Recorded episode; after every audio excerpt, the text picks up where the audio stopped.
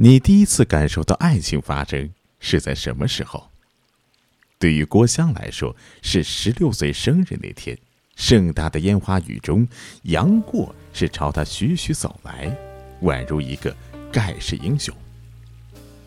对于宝玉来说，是他初见黛玉之时，心头便被一阵强大的宿命所占领，只说：“这个妹妹我曾见过的。”初次心动是爱情的蹒跚学步，它是朦朦胧胧、摇摇晃晃，却是纯粹最撩人。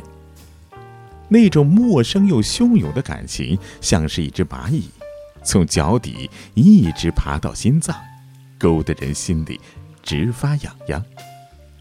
也许是一场普普通通的大雨。也许是一次平平无奇的日落，因为心跳得太快，眼睛也会被附上浪漫的滤镜。正如歌中所唱到的：“最美的不是下雨天，是曾与你躲过雨的那个屋檐。”而对于李清照来说，一架秋千，一枝青梅，便是她最早的。爱情启蒙，点绛唇，蹴罢秋千。蹴罢秋千，起来慵整纤纤手。露浓花瘦，薄汗轻衣透。见客入来，华袜金钗溜。何羞走，倚门回首，却把青梅嗅。让我们一起回到千年以前，宋哲宗元符三年，公元一一零零年，越过红墙碧瓦，去到李清照的家中。那是花团锦簇间，隐约可见一个娇小的身影，如翻飞的蝴蝶一般，随着秋千起舞，裙裾飞扬，人比花娇。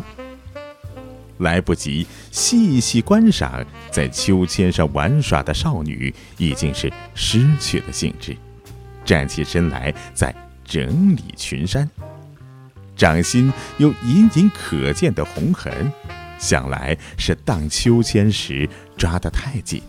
少女的肌肤总是吹弹可破的，身后的秋千还在随着惯性摇晃。他悠悠地叹了一口气，是轻视着额头上细密的汗珠。此时的气候不算凉爽，纵使露珠还挂在花叶之间，太阳却已是悄悄地越爬越高。他可不懂得什么叫做怜香惜玉。此时的香害是透过薄纱外衫，在阳光下泛起点点光晕。静谧的院落之中，只听见少女急促的呼吸，是一点点的平缓下来。安静不过须臾，一阵悉悉嗦嗦的脚步声便渐渐清晰起来了。还未等着少女反应过来。男人的谈笑声便穿过回廊，越逼越近。慌乱的表情霎时就占据了少女微红的脸颊。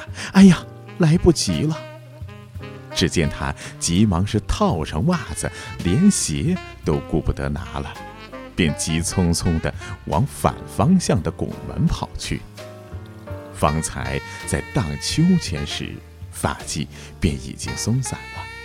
奔跑间，只听得“咣当”一声，一只金钗自乌发间滑落，是摔到了地上。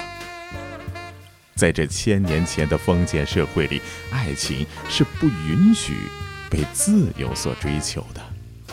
礼法、高墙、曲折的院落，妄想将它是牢牢的锁住。但对于爱情的向往，是杀不死的。越压抑越是疯长。待到他气喘吁吁地跑到拱门后站定，惊魂未定般的拍了拍胸口，却听见一个熟悉的声音是夹杂在人群之中。哦，是他呀！那个曾在梦中出现的人也来了吗？要不要看上一眼呢？就一眼，应该不会被发现吧？少女是悄悄地探出了头，像做了什么亏心事一般，心虚又急切地寻找那个身影。果不其然，她一眼就找到他了。他的脸颊上烫烫的，宛若朝霞。下一秒，那个男人是不经意的一瞥，是对上了那双炽热又羞怯的眼睛。少女一下子就更加慌乱了，想要缩回头去，却是欲盖弥彰，只好随手抓住脸庞的一只青梅，装模作样的嗅了起来。哼我可没有在看你啊，少自作多情了。她不敢再做抬眼。只等着人生是渐渐的远了，才舒了一口气。哎呀，好丢脸啊！被他发现了。但回过神来，却又忍不住的微笑。想必他也是有一点喜欢我的吧？不然他的眼神为何是如此温柔？一颗心被提了起来，就像荡秋千一样，上上下下是不得安稳。十六岁的李清照是正深陷于这种甜蜜的烦恼之中。关于李清照的爱人，只有赵明诚这个名字为人熟知，其他的人我们已经是无从考证。那这个人究竟是谁呢？也许他们自此一面之后，就再也没有后来。也许他们是有过一段短暂的爱恋，却是无疾而终。也许这就是他与赵明诚的初遇吧。但唯一能够确定的是，那一瞬间的心动是真的。中国人的爱向来是含蓄的、委婉的，有时候隐晦的叫人着急呀。记得王家卫让演员们翻译过 “I love you”，大家都脱口而出的是“我爱你”。王家卫说：“怎么可能是这样讲话呢？应该是我已经很久没有坐过摩托车了，也很久未尝尝试过这么接近一个人。虽然我知道这条路不是很远，我知道自己不久之后会下车，可是这一分钟，我觉得好暖。字字不提爱。”字字都是爱，而诗词之中也同样如此。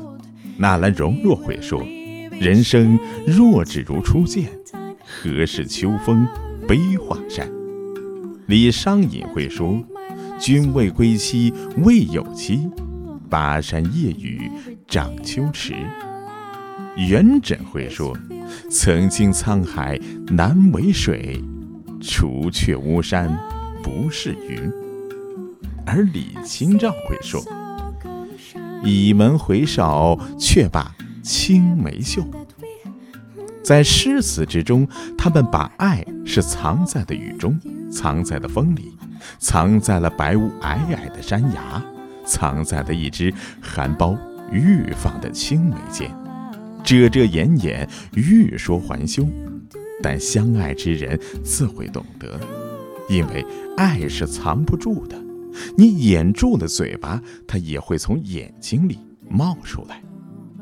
很久很久之前，曾经读过一段话，印象很是深刻。有些人觉得爱就是性，是婚姻，是清晨六点的吻和一堆孩子。或许爱真的是这样子，但你知道我是怎么想的吗？我觉得爱是想触碰。却又收回了手。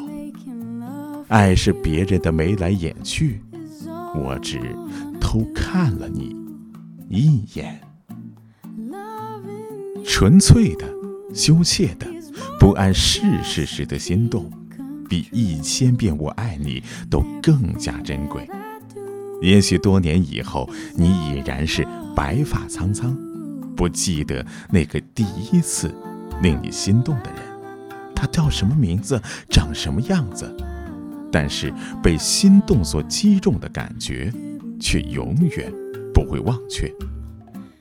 正如在晚年的李清照，经历了国破家亡、虚情假爱，已再也不是那个天真少年，但那只青梅在他的记忆之中，始终会有一席之地。